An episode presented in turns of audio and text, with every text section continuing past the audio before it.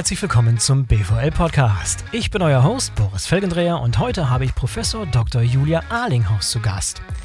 Julia ist Professorin an der Uni Magdeburg und Leiterin des Fraunhofer Instituts für Fabrikbetrieb und Fabrikautomatisierung, IFF. Gemeinsam haben wir ein sehr weitreichendes Gespräch geführt über die Fabrik der Zukunft, die Logistik der Zukunft und insbesondere darüber, wie Menschen zukünftig mit Fahrzeugen, Maschinen, Daten, Objekten und künstlicher Intelligenz kommunizieren und zusammenarbeiten werden. Super spannend. Los geht's. Hallo Julia, herzlich willkommen zum BVL-Podcast. Schön, dass du dabei bist. Hallo Boris, vielen Dank für die Einladung. Sehr gerne, sehr gerne. Julia, ich möchte heute mit dir über das Thema Fabrik der Zukunft, Logistik der Zukunft sprechen, mit besonderem Augenmerk, wie diese gesamten Elemente innerhalb der Fabrik der Zukunft und der Logistik wie Fahrzeuge, Maschinen, Daten, Objekte, Menschen, KI in Zukunft zusammenarbeiten und kommunizieren. Das ist so ein bisschen das Oberthema, was ich heute mit dir anschneiden möchte.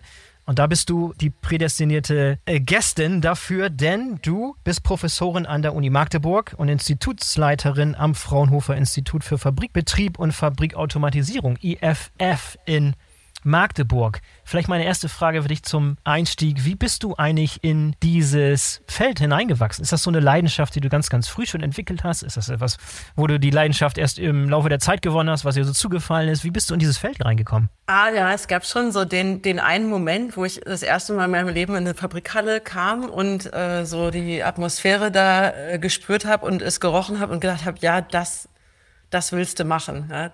Wann Den war Moment das? Gab's. Wann war denn das? Das war, war im Studium.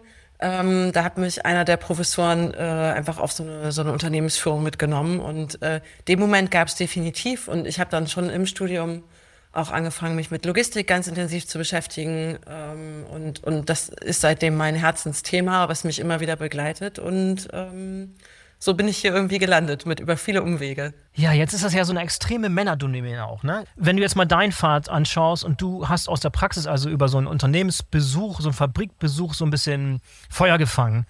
Wie würde es uns gelingen, noch mehr von weiblichen Führungskräften oder weiblichen Forscherinnen, weiblichen Professoren in dieses Feld reinzubekommen? Ich meine, ich, ich sage das einfach mal so, ich gehe davon aus, dass diese Domäne immer noch extrem männerlastig ist, oder?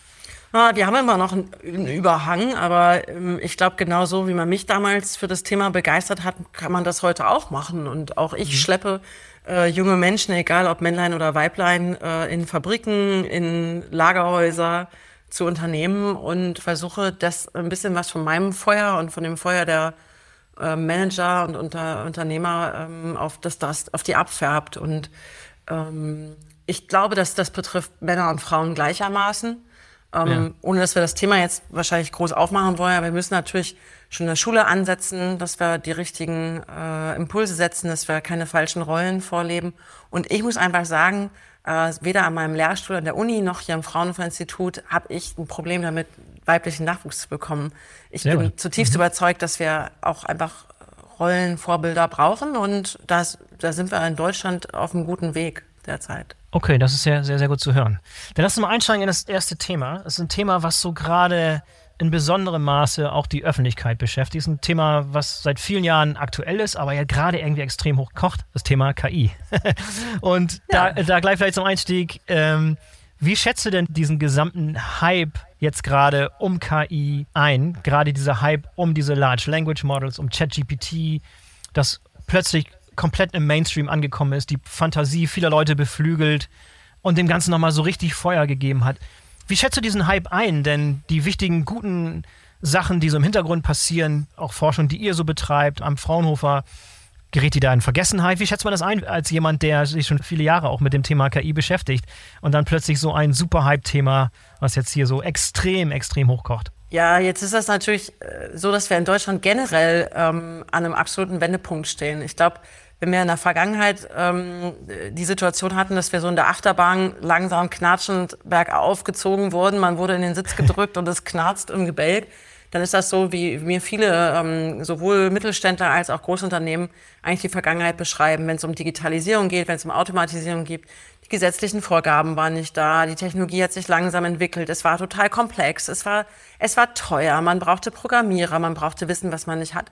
Und ich glaube, was wir jetzt erleben, ist eigentlich der, der Start von dieser, von dieser Achterbahnfahrt, ja, wo man kurz über Kopf hängt, wo man eigentlich nur darauf wartet, dass, es, dass es losgeht. Denn wir haben auf der einen Seite diesen unglaublichen globalpolitischen Druck, dass die Unternehmen äh, die Fachkräftemangel spüren, den Preiswettbewerb spüren, die Abhängigkeit von den Lieferketten spüren.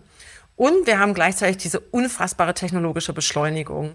Ähm, das sehen wir daran, dass das KI, wo wir darüber ja heute reden wollen, das wird nicht nur günstiger, sondern es wird auf einmal in Apps äh, für jedermann verfügbar. Ja. Ähm, wir haben auf einmal günstige Robotik, wir haben günstige Technologien und man muss noch nicht mal mal programmieren können, um die zu benutzen. Das heißt, also der Moment ist definitiv jetzt, ähm, um über KI und, und davon KI ähm, abhängige Technologien zu reden. Ähm, und das gelangt jetzt in die Öffentlichkeit. Um, und um jetzt auf deine Frage zurückzukommen, ähm, in Deutschland und auch an meinem Institut und an vielen anderen ähm, Forschungsorganisationen beschäftigt sich man sich seit Jahren, sogar seit Jahrzehnten mit künstlicher Intelligenz. Mhm. Ähm, aber man hat da vielleicht nicht so ähm, drüber gesprochen. Ähm, denn hinter dem Begriff künstliche Intelligenz verbirgt sich ja eine Vielzahl von ähm, Methoden, mathematischen Methoden, ähm, die seit vielen, vielen Jahren für viele Anwendungen genutzt werden. Und jetzt reden wir endlich darüber. Und das wird ausgelöst durch das, was ich eben beschrieben habe, durch die, die extreme Beschleunigung in der Rechenleistung, durch die sinkenden Kosten in der Sensortechnik ähm, und durch vieles mehr.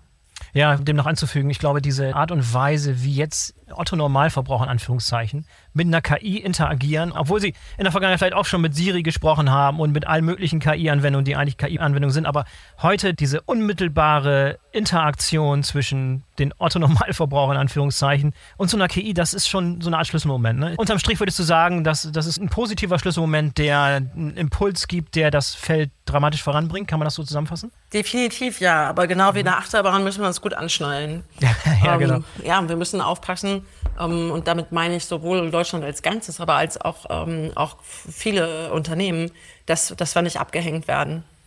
Genau, das ist eine weitere Beobachtung, die ich auch mache oder ein bisschen was mir Kopfzerbrechen oder Sorgen bereitet, ist die Tatsache, dass auch wieder mal jetzt irgendwie nicht eine deutsche Firma irgendwie da mit diesen Anwendungen, die jetzt gerade durch die Presse gehen, irgendwie was zu tun hat. Das sind immer wieder die üblichen Verdächtigen, die OpenAIs, die Microsofts, die Google dieser Welt.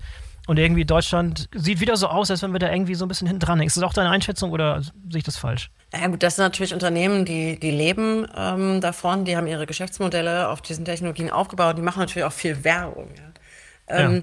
Es ist, aber es ist so, dass wir seit vielen Jahren in, in Deutschland und Europa hervorragende Forschung auf diesem Gebiet haben und dass wir auch viele Unternehmen haben, die diese Technologien schon sehr erfolgreich anwenden. Es ist aber auch so, dass selbstverständlich ist Digitalisierung, auch Automatisierung, KI-Einsatz ist kein Selbstzweck. Also man sollte es nicht machen, nur um es zu machen. Ähm, aber der Moment ist auch jetzt und wir müssen uns fragen, was sind eigentlich die Kosten, ähm, wenn ich jetzt nicht digitalisiere? Was sind die Kosten, wenn ich nicht anfange, mich mit dem Thema künstliche Intelligenz äh, für mein Unternehmen zu beschäftigen? Die werden ungleich ähm, höher sein. Denn ähm, es ist jetzt schon absehbar, dass wenn ich als, als kleines und mittelständisches Unternehmen die Anforderungen der Großen äh, in den nächsten Ausschreibungen nicht erfülle, dann werde ich schlichtweg aus dem Markt gedrängt. Mhm. Ähm, und, und das sind Entwicklungen, die, die dürfen, wir, äh, dürfen wir nicht verschweigen. Und über die müssen wir jetzt reden, und zwar laut und deutlich. Ja, lass uns mal ein bisschen tiefer einsteigen in das Thema KI in Logistik und Produktion. Du hast gerade gesagt, da ist viel, viel passiert. Viele Dinge sind schon von KI getrieben, sind schon von KI ermöglicht. Das weiß der normale Zuhörer vielleicht gar nicht, was schon für KI überall im Einsatz ist. Lass uns mal ein bisschen darüber sprechen, so die etablierten Bereiche, wo KI wirklich heute schon in der Praxis, in der Produktion und auch mit Blick auf die Logistik heute schon komplett etabliert ist. Das vielleicht einigen auch gar nicht so richtig bewusst oder klar ist. Ja, gerne. Ähm jeder kennt es vielleicht auch aus seinem privaten Umfeld. Du hast eben Siri kurz erwähnt oder Alexa, mit denen wir sprechen können. Ähm, wir haben auch die Bilderkennung auf den Smartphones, die uns sagt, hey, auf diesem Bild ist die und die Person. Das geht selbstverständlich auf Anwendung der künstlichen Intelligenz zurück. Und die gleichen äh, Technologien nutzen wir eben auch für die Evaluation der klassischen Logistikthemen. Ja. Wir mhm. können künstliche Intelligenz nutzen, um zum Beispiel Fehler in Stammdaten zu erkennen, um unsere Bestände zu optimieren oder bessere Bedarfsprognosen zu machen. Es gibt Studien, die sagen, mit Hilfe von künstlicher Intelligenz können wir unsere Bedarfe der Kunden um bis zu 85 Prozent besser vorhersagen. Und auf solchen Ideen ähm, kann man natürlich auch ganz neue Geschäftsmodelle denken. Wir können klassische Dinge, die wir schon gut machen und die wir in der Vergangenheit optimiert haben, weiter optimieren. Ich denke zum Beispiel an, an Routenplanung, indem man äh, KI-basiert äh, Daten vorhersagt, die mir sagen, wie ist das Verkehrsaufkommen, wie werden sich Staus entwickeln und so weiter. Oder auch klassisch Frachtkonsolidierung. Das sind alles Dinge, wo wir wo wir einfach das, was wir bisher schon gut gemacht haben, weiterentwickeln können und wo es, ich sag mal, so evolutionär ein bisschen besser wird. Aber es gibt eben auch KI-Anwendungen, die wir heute schon haben, wo wir wirklich so eine Art auch äh, Revolution und Disruption erleben. Ich denke da an wirklich intelligente Robotersysteme, die zunehmend auch ähm, eben in der Logistik in immer mehr Bereichen eingesetzt werden. Drohnen, die für Inventuren genutzt werden. Und die tun genau das Gleiche. Die erkennen, die haben Bilderkennung, die nutzen Bilderkennung und beispielsweise taktile Sensorik um, um Dinge zu greifen, um sie abzulegen. Und wir nutzen KI, damit das alles sicher ist, präzise ist und auch äh, genau abläuft. Und es hat wirklich unglaubliche Potenziale, ähm, auch hinsichtlich äh, CO2-Ausstößen. Und wenn ich weiß, was der Kunde morgen will, dann kann ich ganz neue Geschäftsmodelle denken. Ja, dann, denn auch Amazon hat beispielsweise schon den Versuch gestartet, äh, wenn die Julia Arlinghurst doch schon sieben Harry Potter Bände gekauft hat, dann können wir ihr doch einfach mal ohne zu fragen den achten zusenden. Den würde ich schon nehmen und sonst kann sie es ja kostenlos zurückschicken. Ähm, das ist übrigens in Deutschland verboten worden, aber das wäre ein Geschäftsmodell. Aus gutem Grund, ja. Was, was, man, was man denken kann und was man äh, neu und anders denkt schon heutzutage. Hm. Und der Übergang in, ich sage jetzt mal, die Produktions- und Fabrikbereiche ist dann natürlich auch auch fließend. Ja, wir, wir arbeiten hier ganz wichtig an dem Thema vorausschauende Instandhaltung. Also wie können wir sicherstellen, dass Anlagen, Maschinen, aber auch Förderanlagen, ähm, dass da wieder ungewollte Stillstände haben. Wir haben beispielsweise eine kleine Box, eine kleine Sensorbox, die wir auf großen Förderanlagen mitfahren lassen und die Geräusche erfasst, Vibrationen erfasst, Beschleunigung erfasst und die dann sehr präzise genau sagen kann, welche Rolle mal wieder gewartet werden muss. Es gibt unglaublich viele ähm, Anwendungsbereiche, wo wir es gar nicht unbedingt KI auch nennen. Ja, vieles der Wertschöpfung, die in Deutschland generiert wird, wird im Mittelstand generiert. Nicht nur in großen Unternehmen. Da ist die Frage, wie weit ist die Digitalisierung und die Dinge, die du gerade beschrieben hast, tendenziell eher in größeren Unternehmen zu finden versus dem Mittelstand? Was ist deine Einschätzung? Gibt es gute Beispiele, wo der Mittelstand wirklich da vorausgeht, da offen ist, da wirklich auch was vorantreibt mit dem Thema KI und, und diese Automatisierung, die du gerade beschrieben hast? Ja, grundsätzlich ist es natürlich schon so, dass wenn wir auch dieser Begriff Industrie 4.0, der uns ja die letzten zehn Jahre sehr intensiv begleitet hat, ähm, dass das vor allen Dingen oder ganz oft große Unternehmen waren, die einfach die Kapazitäten hatten, sich mit Forschung auf diesem Gebiet zu, äh, zu beschäftigen, die auch das Know-how hatten und die dann große Leuchttürme geschaffen haben. Wir müssen natürlich zugeben, dass ähm, diese Leuchttürme und Potenziale, die unter diesem Begriff erschlossen worden sind, dass die nicht unbedingt flächendeckend äh, den Mittelstand erreicht haben. Und das ist ein großes Versäumnis. Und äh, da haben wir nach wie vor in Deutschland sehr, sehr viel zu tun. Trotzdem, es gibt unfassbar tolle äh, Beispiele auch von mittelständischen Unternehmen, die äh, KI in den unterschiedlichsten Formen heutzutage einsetzen.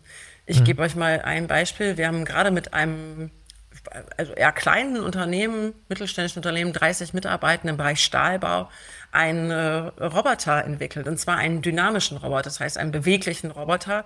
Und der übernimmt Schweißaufgaben. Äh, Jetzt kann ich sagen, okay, Schweißroboter, das hatten wir früher schon. Ja, aber die waren nicht unbedingt ortsflexibel. Ja, also normalerweise steht so ein Roboter ja an einem Ort. Und dieser Roboter muss nicht programmiert werden, sondern dieser Roboter ähm, wird mit Hilfe eines Joysticks ähm, quasi äh, gesteuert. Man zeigt also mit diesem Stick auf die Stelle, die gespeist werden soll, ähm, äh, fährt diese sch imaginäre Schweißnaht vom Anfang bis Ende nach. Ähm, und dann kommt ein Roboter, der eben eine Bilderkennung durchführt dieser, dieser beiden äh, Schweißstücke und dann auf Basis von künstlicher Intelligenz auf Vergangenheitsdaten zurückgreift und die optimale Lage unterschiedlicher übereinander gelagerter Schweißnähte ähm, berechnet, äh, Schweißparameter einstellt und das hat eine hervorragende Qualität. Das kann jeder Mitarbeitende in diesem Unternehmen machen. Und das hat für dieses Unternehmen in so vielerlei Hinsicht Vorteile gebracht. Mhm. Ähm, das erste ist natürlich, die Qualität dieser Schweißnähte ist hervorragend und das ist, wirkt sich sehr positiv auf die Produktivität aus.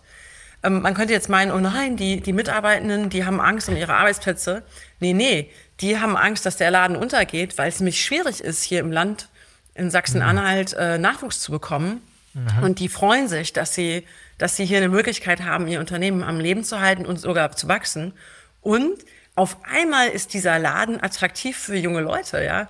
Also die Studierenden, die wir bei diesem Projekt dabei gehabt haben, haben sich anschließend entschieden, bei diesem wirklich total traditionellen mittelständischen Unternehmen auf dem Dorf äh, anzufangen, weil die sagen, ist doch geil, hier können wir was bewirken und hier können wir trotzdem mit neuen Technologien arbeiten. Und das ist für mich so ein, so ein Beispiel, wo ich sage, ja, davon brauchen wir noch viel, viel mehr. Das ist ein tolles Beispiel. Wie kam diese Zusammenarbeit zustande? Es würde mich interessieren, wie man, wenn man das auch irgendwie als Blueprint nehmen kann, um weitere solche Projekte anzustoßen. War das eine Situation, wo so ein kleiner Mittelständischer, der besonders auf Innovation setzt und Ideen ausprobieren will, zu euch kam? Oder habt ihr auch irgendwie so eine Art Programm, eine Akquise, wo ihr mit Technologien, die funktionieren könnte, aktiv auf die Wirtschaft zugeht? Oder wie funktioniert so ein Projekt ganz konkret? Ja, also ähm, ganz, also treffen kann man sich natürlich auf ganz unterschiedliche Art und Weise. Ähm, was wir zum Beispiel hier an, an diesem Institut haben, aber auch was es auch in ganz Deutschland gibt, sind die, die Mittelstandszentren, ähm, wo wir in der Vergangenheit Industrie 4.0 Technologien und jetzt Digital- und KI-Technologien ähm, zusammen mit kleinen und mittelständischen Unternehmen äh, erforschen, aber auch ganz niedrigschwellig und, und kostenlos äh, Informations- und, und Innovationsangebote machen. Und äh, so sind wir auch mit diesem Unternehmen einfach mal in Kontakt gekommen ähm, und haben gesponnen. Und äh, was, was auch an diesem Beispiel, glaube ich, sind, glaube ich, zwei Dinge wichtig. Äh, auch, ein, auch ein mittelständisches oder ein kleines Unternehmen kann mit, ich sag mal, ver vergleichbar schmalem Taler sowas Tolles machen, ja, und, und äh, kann Forschung und Entwicklung betreiben in Deutschland.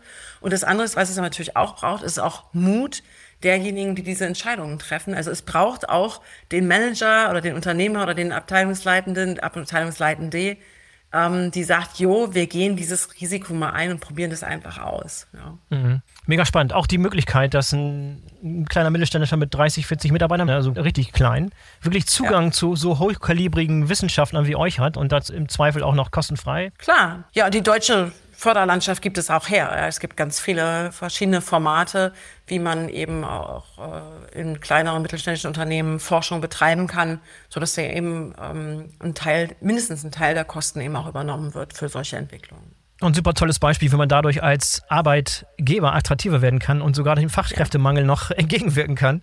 Ja. ja. Tolles Beispiel. Sehr, sehr schön. Ja, lass mal zurückkommen nochmal zum Thema Logistik und Produktion, also KI in der Logistik und Produktion. Da hatten wir gerade gesprochen über die ähm, Anwendungsbereiche, wo es schon etabliert ist. Was sind so Bereiche, die so gerade am Kommen sind? Anwendungsbereiche, die so gerade erschlossen werden, wo so gerade der Grenzbereich ist, wo wirklich die Forschung noch so einen Schritt vorausgeht und jetzt so die ersten Anwendungsfälle kommen, die dann wirklich so in die Praxis ausgerollt werden? Wo ist da so die Grenzlinie? Was gibt es da für Anwendungen, die in der Zukunft kommen werden?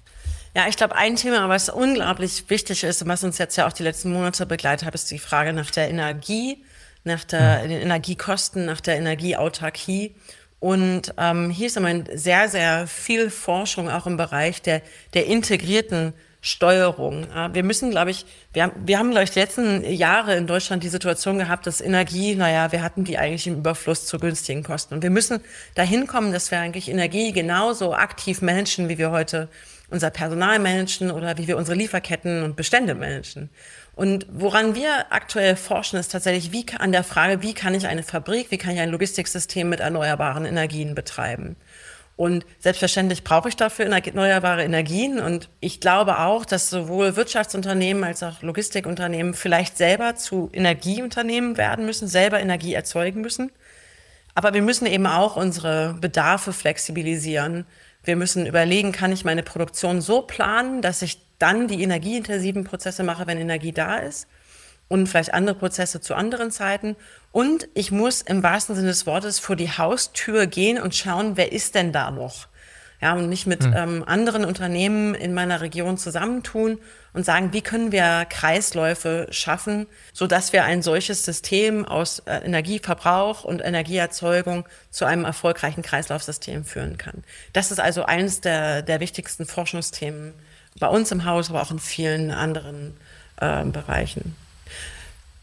Ja, ein wichtiges anderes Thema ist sicherlich die Schnittstelle zwischen Mensch ähm, und Maschine, Mensch, Roboter.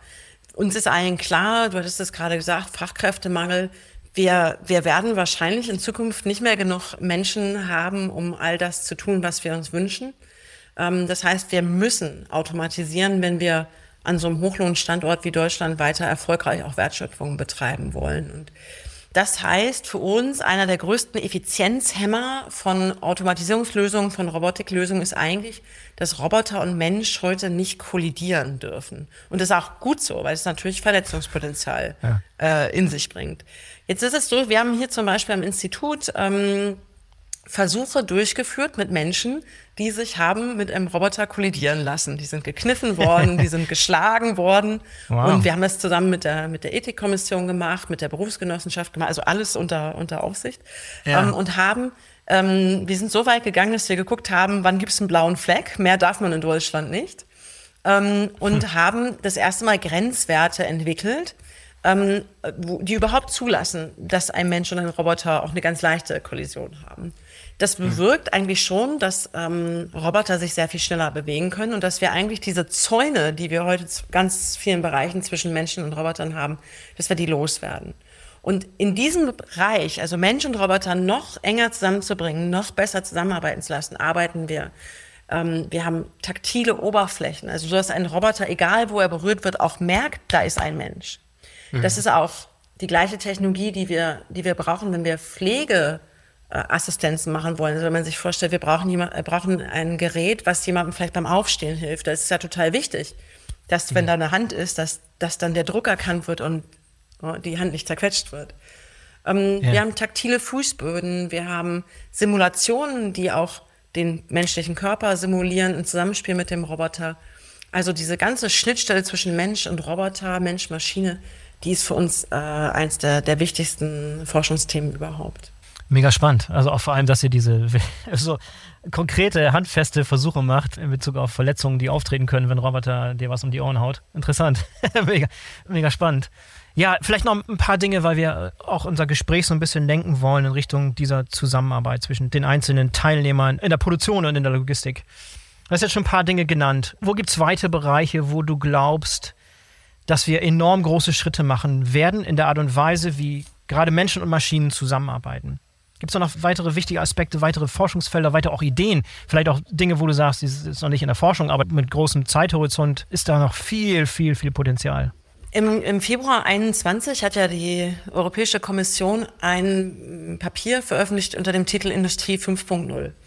Und ähm, das, saß, das hat eigentlich daran gesetzt, ähm, dass sie gesagt haben, Mensch, wir hatten so riesige Potenziale uns versprochen mit der Industrie 4.0, aber irgendwie hat das jetzt zehn Jahre später gar nicht so gut geklappt. Und man hat versucht zu hinterfragen, was eigentlich, was eigentlich die Schwäche des Konzepts Industrie 4.0 ist. Und man hat dann identifiziert, dass zum einen mal das Thema resiliente Lieferketten äh, oder Resilienz als solche, sich erholen von Störungen, ein Bereich ist, den man ähm, vorher nicht gut genug durchdacht hat. Ähm, man hat gesagt, wir haben das ganze äh, Ressourcenthema, Nachhaltigkeitsthema, wir managen gegen begrenzte Ressourcen. Das ist eigentlich kein Bestandteil dieses Konzepts Industrie 4.0. Und das größte Thema, was man eigentlich ähm, nicht stark genug gedacht hat, ist eigentlich der menschliche Faktor. Also mhm. Menschen, die äh, sich gar nicht so gerne an Technologien anpassen, die Veränderungen gar nicht so toll finden, ähm, Menschen, die äh, menschliche Entscheidungen treffen, die auch vielleicht mal verzerrt sind.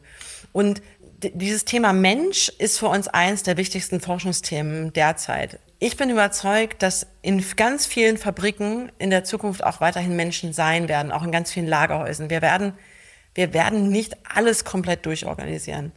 Aber wir werden viele Dinge mit viel weniger Menschen machen müssen. Und deswegen müssen wir die Menschen, die vielleicht auch viel, viel länger arbeiten müssen, ich habe es heute Morgen gerade wieder gelesen, die werden wir zu einer Art Superhuman äh, weiterentwickeln müssen. Wir müssen Technologie nutzen, damit die Menschen ihre Arbeit einfach bestmöglich ähm, machen können und auch zufrieden machen können. Und wir nennen das digitale Assistenz. Ähm, und ich glaube, digitale Assistenz ist auch eins der, der wichtigsten Forschungsthemen äh, in diesem Feld.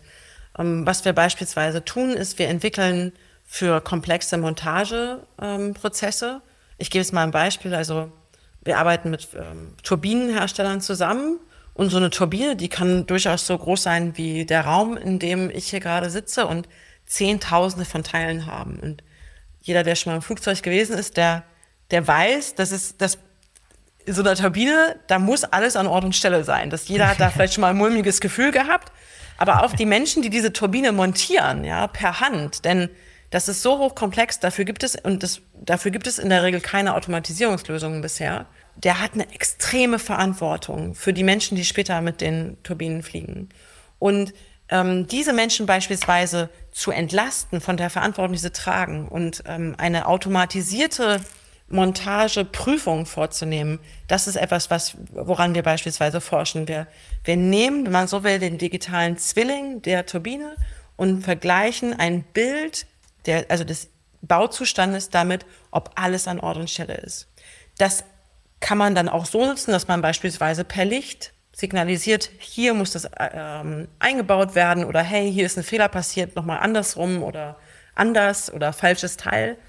Das heißt, wir, wir sehen hier eigentlich auf der einen Seite einen Effizienzgewinn äh, durch solche Technologien, aber gleichzeitig auch einen Zugewinn in der mitarbeitenden Zufriedenheit. Ähm, die sagen, hey, das, das, äh, da kann ich ruhiger schlafen, wenn ich, äh, wenn ich so ein System im Hintergrund habe. Und ja. solche Systeme, wo wir einfach ein einen Ist-Zustand mit einem digitalen Zwilling oder einer CAD-Zeichnung abgleichen. Auf dieser Basis entwickeln wir eben äh, Assistenzsysteme für die unterschiedlichsten Anwendungen in der Logistik, im Bau, ähm, eben auch in der, in der Montage, in der Qualitätssicherung. Ja, du hast zwei wichtige Stichworte genannt, auf die ich gleich nochmal eingehen möchte. Assistenzsysteme und digitaler Zwilling. Lass uns mal eins nochmal anderen nehmen.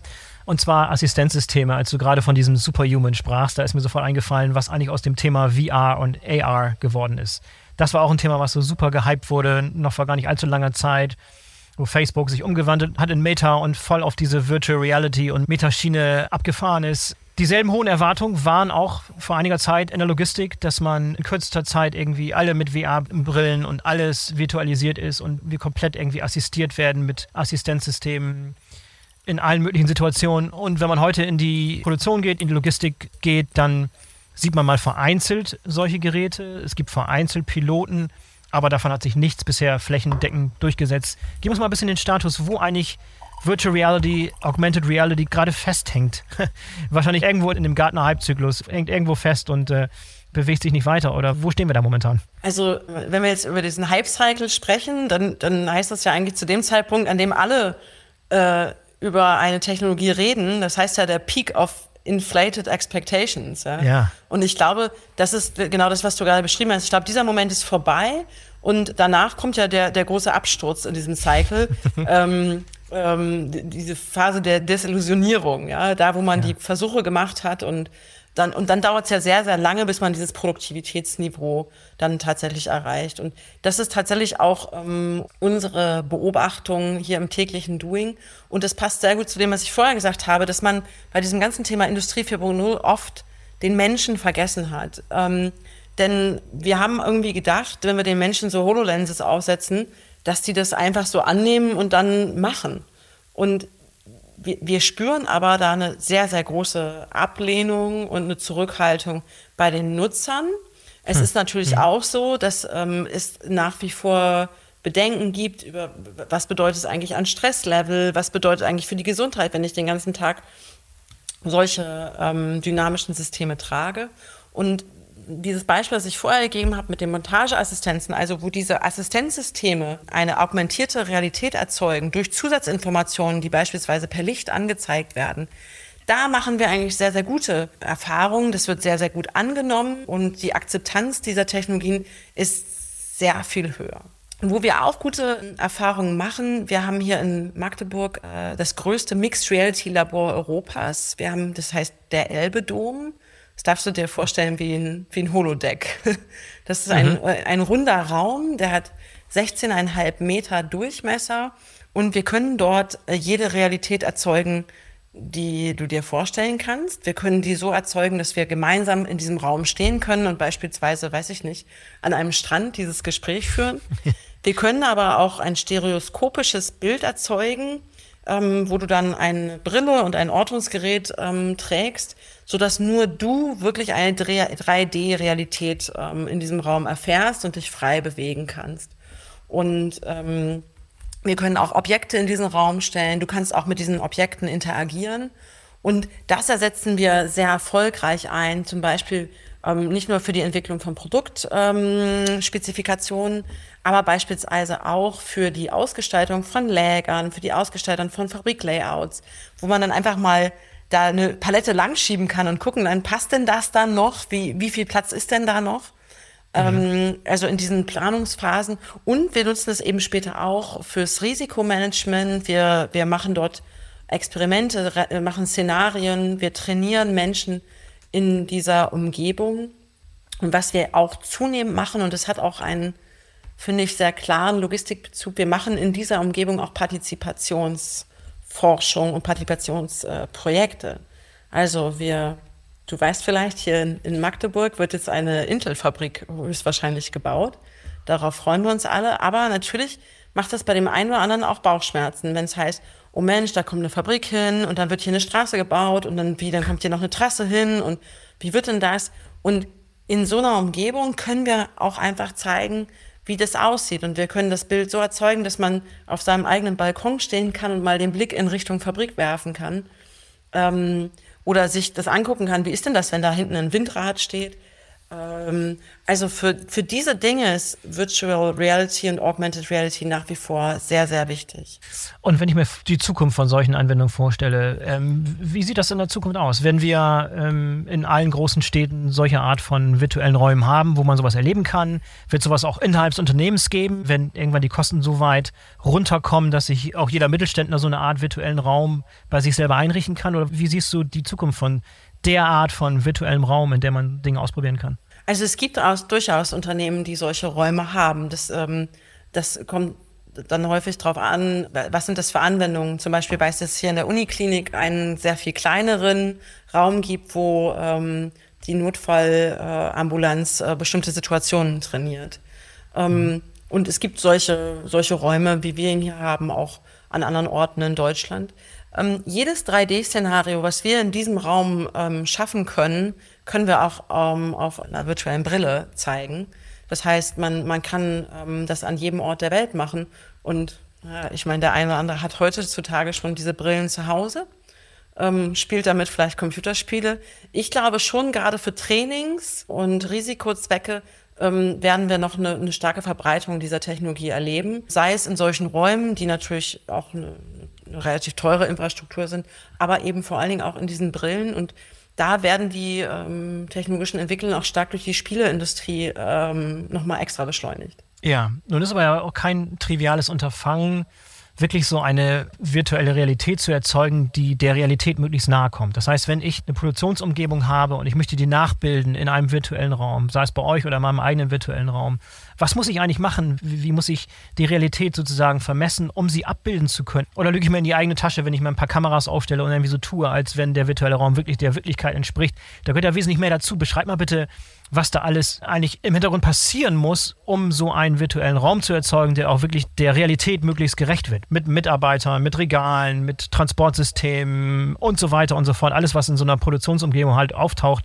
muss ja irgendwie auch da simuliert werden. Wie funktioniert das in der Praxis? Wie aufwendig ist das Ganze? Ja, eigentlich, also so ein Abbild zu erzeugen, ist in der Regel weniger aufwendig, als man gemeinhin so glaubt. Ähm, mhm. Die wichtigste Frage ist, warum willst du das machen? Also sind wir wieder bei dem Thema Selbstzweck. Warum möchtest du ein solches Modell von deiner zukünftigen Fabrik haben? Ist es, weil du schauen willst, ähm, wie sieht das Gebäude in der Landschaft aus? Ist es, weil du schauen willst, ob ähm, deine, deine Planung der Hülle zusammenpasst mit der Planung der Anlagen, die da drin stehen sollen? Ähm, dann brauchst du vielleicht gar nicht einen so großen Detailgrad, ähm, ähm, sondern es reichen die, ähm, die Daten, die ohnehin bei der Planung eines Gebäudes, bei der Fabrikplanung erzeugt werden, reichen und können relativ wenig Aufwand in so ein 3D-Modell umgewandelt werden, das man dann auch betreten kann. Ähm, je weiter du in Richtung Realität kommst, und äh, ich sag mal, wir haben hier beispielsweise Anwendungen für Architektur oder Innenarchitektur, ähm, desto fotorealistischer werden die Bilder und desto aufwendiger wird es, diese Daten zu erzeugen. Und, und dann muss man immer natürlich Kosten und Nutzen ins Verhältnis setzen. Ich gebe vielleicht noch mal ein Beispiel. Wir haben hier in Magdeburg eine Gruppe im Bereich Logistik, die, die forschen an autonomen Fahrrädern. Ähm, so die, die Kernproblemstellung, die dahinter steckt, ist eigentlich, wir haben diese Leihfahrräder, Leihfahrzeuge und die stehen eigentlich immer am falschen Ort. Ja? Morgens fahren mhm. die Leute in die Innenstadt rein, wollen arbeiten, äh, fahren, äh, aber die Dinger sind eigentlich immer am falschen Ort und müssen von den Unternehmen, die diese Leihpools betreiben, immer wieder umgestellt sein, während es Roller, Fahrräder, Autos. So, und die haben sich überlegt, ey, wie wäre es denn, wenn die Fahrräder, äh, Lastenfahrräder, wenn die nach getaner Arbeit wieder an ihren Ausgangspunkt zurückgefahren werden oder da, wo sie wahrscheinlich als nächstes wieder genutzt werden. Jetzt stelle du dir mal vor, dass du auf der Straße gehst, auf einmal kommt ein Fahrrad ohne Fahrer dir entgegen. Ähm, das, da könntest du, du lachst, äh, man, man weiß nicht, was andere tun. Und wir haben zum Beispiel hier ähm, einige Plätze in Magdeburg ähm, recht recht realistisch abgebildet ähm, und haben dann einfach mal Menschen in diesen Raum gestellt und haben geguckt, was passiert, wenn denen ein äh, Fahrrad entgegenkommt, ohne Fahrer. Bleiben die dann stehen, wie, die, wie das Rehkitz äh, vor den Scheinwerfern, springen die einfach zur Seite, fangen die an zu schreien, was ist, wenn das Fahrrad auch noch klingelt? Also, ich glaube, ähm, weißt du was? Ich glaube, alle würden ihr Handy rausziehen und versuchen, ein, ein TikTok-Video zu machen. Das wäre meine, meine Vorhersage. Vielleicht. Also, ähm, aber solche Experimente machen, machen wir zum Beispiel in diesem Raum. Und ähm, mhm. wichtig ist, ist es gar nicht wichtig, dass, wir haben das so auf den Magdeburger Domplatz gemacht, ist es gar nicht wichtig, dass der Magdeburger Dom fotorealistisch da zu sehen ist. Man muss immer sehr genau abstimmen, was will ich eigentlich erreichen und, und wie wie, wie kann ich diese Illusion eigentlich erzeugen, um das zu untersuchen, was ich, was ich möchte. Ja, eben nochmal zurück, mir ist noch was eingefallen, wo wir vorhin gerade über ChatGPT und diese generative KI gesprochen haben. Auch gerade entwickelt sich die KI besonders weit in der Hinsicht, dass man beschreiben kann, was man sehen kann. Du kennst vielleicht diese, diese Software wie Midjourney und so weiter. Du gibst halt einen Prompt ein, eine Beschreibung und du kriegst ein Bild erzeugt von einer KI.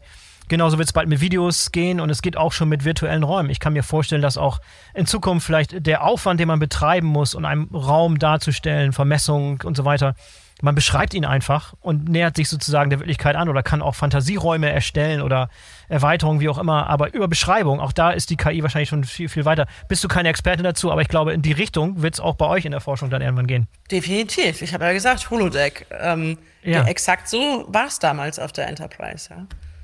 Ja, ja genau, so war es damals auf Enterprise, ja. Zurückzukommen zu, heiß. Äh, ja, genau. Zurückzukommen zu dem Thema digitaler Zwilling. Das ist ein, ein, Thema, über das du schon häufig gesprochen hast, da hast du schon viel drüber gesagt, da ist, bist du auch tief in der Forschung drin. Da gab es sogar schon einen Preis, der beim Deutschen Logistikkongress gewonnen wurde von, von DM, die einen digitalen Zwilling ihrer Filialen er, erstellt haben. Tolle Anwendung. Gib uns mal ein bisschen so einen Einblick, was äh, digitale Zwillinge schon können und wo da so ein bisschen die Reise hingeht ist auch eine, eine, Technologie, die hohe Erwartungen geschürt hat und in vieler Weise auch schon erfüllt hat. Also da, äh, das ist, glaube ich, sehr, sehr gut angekommen, habe ich das Gefühl, in der, in der Logistik und in der Lieferkettenplanung. Ja, also was ist ein digitaler Zwilling? Ein digitaler Zwilling ist erstmal ein virtuelles Abbild von, von irgendetwas oder von irgendeinem System. Also es kann ein Produkt sein, es kann ein Prozess sein, es kann eine Fabrik oder ein Lager sein, es kann auch eine ganze Lieferkette sein. Und ähm, das Ziel von so einem digitalen Zwilling, deswegen auch also ein Mensch, also ein lebendes Objekt, ist eigentlich, dass man den gesamten Lebenszyklus ähm, mit diesem Modell abbildet und dass das tatsächlich in Echtzeit passiert. Ja, denn wenn ich es schaffe, dass ich wirklich ein Echtzeitmodell habe, dann kann ich die verrücktesten Dinge damit tun. Dann kann ich simulieren, ähm, ich kann prognostizieren, was als nächstes passiert. Ich kann mir, äh, kann mir eine Entscheidungshilfe bauen, gehe ich links rum, gehe ich rechts rum, erhöhe ich den Lagerbestand, erhöhe ich den Lagerbestand nicht. Aber je komplexer so ein System ist, desto schwieriger ist es auch, den digitalen Zwilling am Leben zu halten. Also in mhm. dem Moment, wo ich quasi aus der, wo quasi äh, ein Produkt entwickelt ist und äh, montiert ist, da ist ja schon die Frage, hat man dieses Produkt wirklich genauso gebaut, wie das digitale Abbild des Konstrukteurs sich das mal vorgestellt hat. Also ist wirklich genau das Material verwendet worden. Sind die Teile wirklich genauso verbaut worden? Sind die Maße exakt so? Ähm, und in dem Moment, wo, wo quasi das Produkt fertig ist, das erste Mal, man sagt, okay, jetzt stimmt wirklich alles, da geht's ja eigentlich los. Ja? Wie wird das Produkt verwendet? Ähm, äh, ist da schon mal was repariert worden? Ist da womöglich ein Teil ausgenutzt worden? Ist da womöglich einer gegengebumst? Ähm, all diese, also die größte Herausforderung ist eigentlich, diese digitalen Zwillinge am Leben zu halten. Und, und jetzt kommen wir zu den Lieferketten. Also wir reden ja nicht von einem digitalen Zwilling, sondern wenn wir von einer Lieferkette sprechen, dann haben wir eine ganze Familie an Zwillingen, die jetzt auch noch miteinander interagieren. Und ähm, wie gesagt, wir haben nach wie vor das Problem, es muss alles in Echtzeit sein, aber die Daten müssen ja auch noch in Echtzeit jetzt zwischen den unterschiedlichen Zwillingen, unterschiedlichen Modellen ausgetauscht werden. Und das ist natürlich eine riesen Herausforderung. Und ähm, wir hatten das ja eben gerade mal diskutiert, also diesem Beispiel Montageassistenz. Ähm, wenn wir also Prognosen machen oder Simulationen machen auf Basis eines eines äh, nicht aktuellen Zwillings, dann kann das im Beispiel von der von der Turbine auch wirklich dramatische Folgen haben. Ja.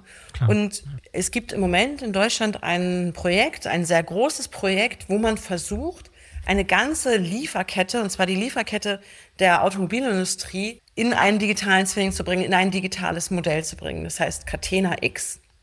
Das ja. Projekt. Und es sind über mhm. 1000 Unternehmen daran beteiligt.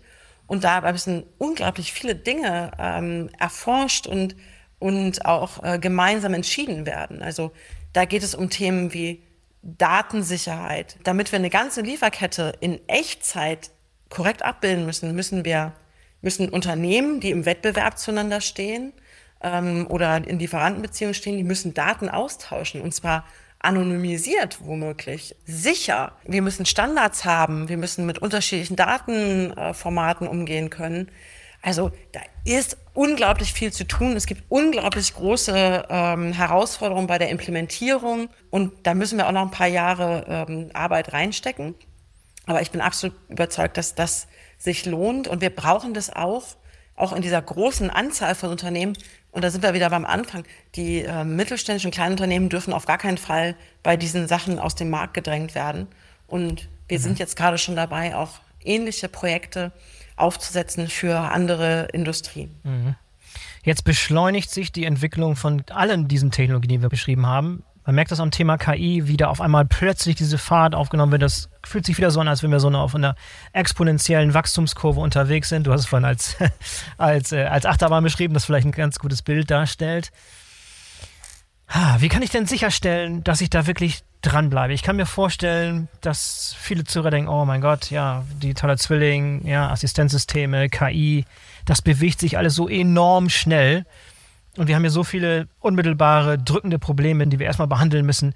Wie kriege ich diese Gratwanderung nicht den Anschluss zu verpassen? Da haben wir am Anfang schon mal darüber gesprochen, dass es ein bisschen die Gefahr besteht, dass man einige Trends verschläft, zu langsam wahrnimmt, oder als irgendwie so äh, überfrüht, verspielt, nicht ausgereift, abtut und plötzlich tauchen sie wieder auf und sind wesentlich weiter und man hat dieses Innovators Dilemma, alles was damit zusammenhängt. Auch da habt ihr euch sicherlich Gedanken gemacht, wie man da die Unternehmen mitnehmen kann auf diese Reise, wie man sie am Ball hält und wirklich darauf achtet, dass der Trend nicht verschlafen wird. Da gerne deine Gedanken zu, was, äh, was du dafür Beobachtungen gemacht hast, was notwendig ist, um wirklich den deutschen Mittelstand, deutsche Unternehmen, deutsche Logistik, deutsche Produktion wirklich am Puls der Zeit zu halten. Ja, ich meine, wir machen eine ganze Anzahl von Informationsveranstaltungen. Wir sind auf großen Messen unterwegs und das, was ich auch versuche, ist einfach die, die Entwicklungen, die wir da draußen haben, nicht, nicht totzuschweigen. Ja. Wir müssen uns mit dem Thema Kreislaufwirtschaft beschäftigen. Wir müssen uns mit dem Thema Energie beschäftigen. Wir müssen uns mit dem Thema Automatisierung beschäftigen. Und ich glaube, dieser Moment, dass wir sagen, ah, mache ich nächstes Jahr, mache ich übernächstes Jahr, dieser Moment ist definitiv vorbei. Das habe ich, meinte ich, als wir hängen da quasi schon kopfüber in der äh, in der, in der Achterbahn. Achterbahn. Du, ich weiß, du kommst da äh, zwischen, äh, du, du lebst zwischen, zwischen Bremen und Hamburg. Da ist ja auch der Heidepark Soltau. Heidepark Soltau, ja. Ja, da ist die Krake, ja. Und kurz bevor es in der Krake fast senkrecht nach unten geht, hängt man da ungefähr eine Sekunde. Und, und da sind wir jetzt, ja. Das heißt, ähm, wenn du mich fragst, wie können die Unternehmen äh, das, den Punkt nicht verpassen, also sie müssen jetzt einsteigen, ja. Ähm, und, und zwar möglichst schnell ähm, und auch die Kooperation suchen, durchaus mit den lokalen Hochschulen, mit den lokalen Forschungsinstituten, weil das sind die, die sich ähm, mit diesen Themen beschäftigen, die äh, eine Vielzahl von Use Cases kennen. Und ähm, ich meine, ich selber bin in einem Fraunhofer-Institut. Fraunhofer hat die Aufgabe, per Definition, Wissen aus der Universität und aus der Hochschule in die Anwendung zu bringen. Mhm. Aber ähm, das, das machen die Universitäten, die Hochschulen auch. Und wenn man gerade gar nicht weiß, wie man starten soll, also das ist mit Sicherheit äh, ein guter Anfang, mit der lokalen Hochschule mit den lokalen Forschungsorganisationen mal den Kontakt zu suchen. Ja, und es reicht nicht nur, wenn die Unternehmensführung das will, du hast es jetzt mehrfach erwähnt, man muss die Mitarbeiter mitnehmen. Gibt es da gute Tipps, Best Practices, die, die du in der Praxis gesehen hast, wie man es schaffen kann, wirklich auch die Mitarbeiter auf diesem Weg mitzunehmen? Du hast jetzt mehrmals betont, dass es manchmal noch Hemmnisse gibt, Leute wollen VR-Brillen nicht, Brillen nicht tragen und einige Dinge sind einfach nicht angepasst an die tatsächlichen Bedürfnisse des Menschen darauf wieder zurückzukommen, den Kreis zu schließen, was gibt es da für Best Practice, für Erfahrungen, wie man auch die Belegschaft auf diesem Weg mitnehmen kann? Ja, ich glaube, ähm, Digitalisierungsprojekte unterscheiden sich gar nicht so sehr von überhaupt Ver Veränderungsprozessen im Allgemeinen. Ähm, ich habe eine sehr gute Erfahrung gemacht, immer von der Pike auf und von den Problemen auf anzufangen und die Menschen von Anfang an in Projekte mit einzubinden. Wir haben vor zwei Jahren eine Studie gemacht, ähm, zu Risikofaktoren rund um Digitalisierung in Produktion und Logistik. Und es ist tatsächlich rausbekommen, dass 50 Prozent der Digitalisierungsprojekte daran scheitern, dass man sich nicht ausreichend mit dem Faktor Mensch beschäftigt hat. Also will mhm. sagen, die Menschen nicht früh genug eingebunden hat, ähm, den Betriebsrat nicht früh genug eingebunden hat, äh, den Menschen nicht genug Zeit gegeben hat, äh, sich an die neue Technologie zu gewöhnen ähm, dass man nicht genug Zeit eingeräumt hat, um auch zu lernen, um zu schulen, um zu trainieren. Das sind tatsächlich ähm, Kernprobleme. Und das andere Thema, und das habe ich aus meiner eigenen äh, Unternehmensberatungszeit auch mitgebracht, wenn das Management und das mittlere Management bei Veränderungsprozessen, gerade in der Digitalisierung, nicht mitgehen, sondern Workarounds zulassen und sagen, ah, können wir auch so machen wie früher, hm. dann wird es nichts. Mhm. Und ähm, das ist ähm, wirklich wichtig. Aber was ich auch gesehen habe in den letzten 15 Jahren ist, Digitalisierung, äh, auch Automatisierung werden häufig so als Add-on zum Tagesgeschäft ähm, gehandhabt. Und das heißt, ja, das können ja die IT-Leute noch mitmachen und oder, oder der, Praktikant kann das machen. Ähm, so ist es nicht, sondern wir müssen, und das, das können wir auch den Mittelständlern nicht abnehmen und den kleineren Unternehmen nicht abnehmen, wir müssen Kapazitäten schaffen, um diese Transformation ähm, zu machen. Und wir müssen auch ähm, nicht nur personelle Kapazitäten dafür haben, sondern auch finanzielle äh, Kapazitäten und IT-Kapazitäten. Mhm. und ich sag mal, so dieses, wir machen das noch nebenbei, das äh, ist eigentlich, habe ich noch nie gesehen, dass das erfolgreich ist. Mhm. Und für ein Unternehmen, die es verstanden haben, die aber bisher noch keine wirklichen Touchpoints hatten mit der Forschung äh, und mit der Wissenschaft, wie startet man so ein Projekt? Wenn jemand jetzt zuhört und sagt, das fühlt sich so an, als wenn das das Richtige für uns wäre, wir würden gerne mal gemeinsam mit dem Fraunhofer IFF was gemeinsam machen. Wie ist da die normalerweise die Vorgehensweise? Wie geht ihr solche Projekte an? Was ist der Ratschlag für jemanden, der zuhört, der gerne was Gemeinsames mit euch anstellen möchte? E-Mail schreiben, anrufen, sagen, Ganz wo der Schuh drückt. Okay, ja. okay. Aha. Also definitiv, ja. Ähm, hm. Wichtig ist zu verstehen, wo drückt der Schuh. Was mhm. tut weh? Und also ich sag mal, Fraunhofer, das, wir sind die, die sich mit den äh, Problemen gerne beschäftigen, die, die, äh, wo alle anderen sagen, sagen, es ist zu schwierig oder geht gar nicht, ja. Mhm. Ähm, das sind die Herausforderungen, die wir lieben. Ja? Also, für, für, also so, so einen dynamischen Schweißroboter, was man gar nicht, eigentlich gar nicht automatisieren kann. Das sind die Dinge, die wir toll finden. Und wir fangen aber immer da an, und das ist vielleicht auch noch so, nochmal, um auf die letzte Frage zurückzukommen, wie kann ich die Mitarbeitenden eigentlich begeistern? Also wenn wir ein Problem lösen und, der, und die Menschen in der, in der Logistik oder in der Produktion haben was davon, von der Lösung mithilfe von Digitalisierung, KI, Automatisierung, dann finden die das auch geil und dann werden die auch zu Multiplikatoren. Und das, also, das dein, dein Beispiel von dem Schweißreuter, das beste Beispiel von heute. Das werde ich mir auf jeden Fall notieren. Du musst ja. mir nochmal am Rande sagen, wer das war, damit ich mal nochmal gucken kann. Vielleicht laden wir gerne. den nochmal ein. Äh, ich ich, ich schicke dir auch gerne gleich noch den Link, dann kannst du das noch ähm, äh, zu dem Podcast verlinken, wenn du magst. Das packen wir in die Show Notes. Vielleicht gibt es da ein Video zu oder irgendeine Case Study, die Ja, die Leute haben wir. auch. Ja, ja, klar. Hervorragend. Julia, vielen Dank für das interessante Gespräch. Ich sehe, die, die Zeit ist leider schon um. Ich, ich, ich hätte noch viel, viel mehr Themen gehabt. Man hat das Gefühl, als wenn wir noch tiefer ein eintauchen können. Und es gibt noch tausend Beispiele. Aber vielen Dank schon mal für den Überblick. Gibt ein gutes, gutes Gefühl davon, woran ihr eigentlich arbeitet, was dein Einblick ist über diese Themen. Hat mir sehr, sehr gut gefallen. Vielen Dank für die Zeit heute. Sehr gerne, hat Spaß gemacht. Bis zum nächsten Mal. So, das war der BVL-Podcast mit Professor Julia Arlinghaus. Ich hoffe, euch hat es gefallen und ihr seid in der nächsten Woche wieder dabei. Denkt dran, den BVL-Podcast zu abonnieren, damit ihr keine der kommenden Folgen verpasst. In diesem Sinne, bis zum nächsten Mal, euer Boris Felgendreher.